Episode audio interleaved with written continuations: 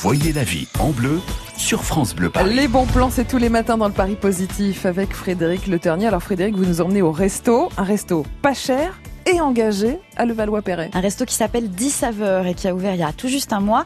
Et sur les 9 employés, Corentine, il y en a 7 qui sont en situation de handicap mental et cognitif.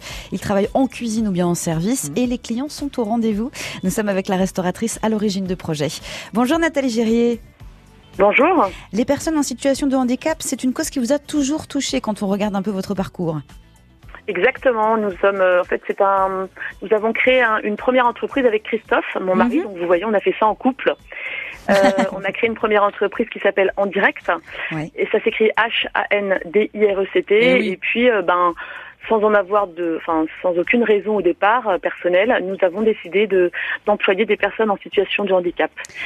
Et pour- on a remis ça avec le restaurant 10 saveurs. C'est ça. Et pour mettre au point votre concept, là je parle du restaurant, vous êtes allé voir ce qui se faisait à l'étranger. Exactement, on est allé, on a pas mal voyagé, on est allé à Rome, où il y a un restaurant qui a fait pas mal parler de lui il y a euh, six ans à peu près, euh, qui emploie des personnes euh, avec une trisomie 21. Aux États-Unis aussi, où il y avait un restaurant pareil qui, euh, qui a un manager en situation de handicap. Donc on a beaucoup voyagé effectivement. Est-ce que la formation est, est compliquée, plus longue?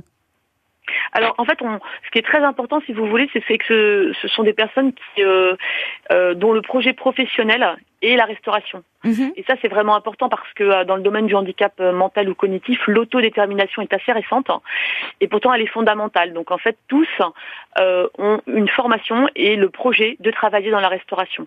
Et comment réagissent les clients Est-ce qu'ils sont chaleureux? Ils ont envie d'échanger avec vos employés quand ils viennent au restaurant?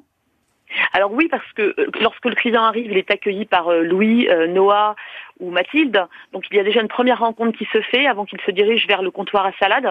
Et, euh, et effectivement, le, le client vient pour déjeuner rapidement, Mhm. comme euh, comme cela se fait quand on travaille, mais aussi évidemment pour euh, euh, pour vivre une rencontre, bien sûr. Et c'est ce qu'on veut faire en plus. Et qu'est-ce qu'on mange au 10 saveurs Je ne même pas dit?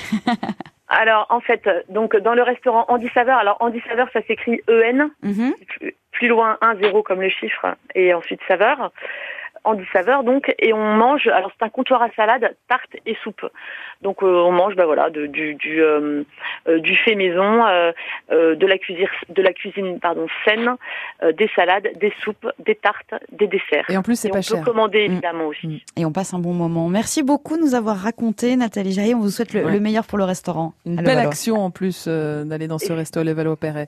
Merci Nathalie, merci à vous Frédéric. Alors Frédéric, vous l'avez vu le- la météo pour ce week-end? Oui, Ouais. c'est ce qu'on nous annonce. C'est même pire, limite canicule. Pire, hein. non, mais pire. Comment 33. ça peut être pire Bah oui, euh, canicule, 33 degrés à, Paris bien. On prend, on prend, on prend. Plein soleil, vous savez ce qu'il nous faut? Une crème solaire. Bah voilà. Voilà, ça c'est du lancement. Corentine, effectivement, on va tester une crème solaire éco-responsable fabriquée par des Alsaciens. Ce sera tout à l'heure dans une heure en France à 13h. Voilà, une crème solaire alsacienne, on la Mm. découvre ensemble à 13h. À tout à l'heure Frédéric. À tout à l'heure.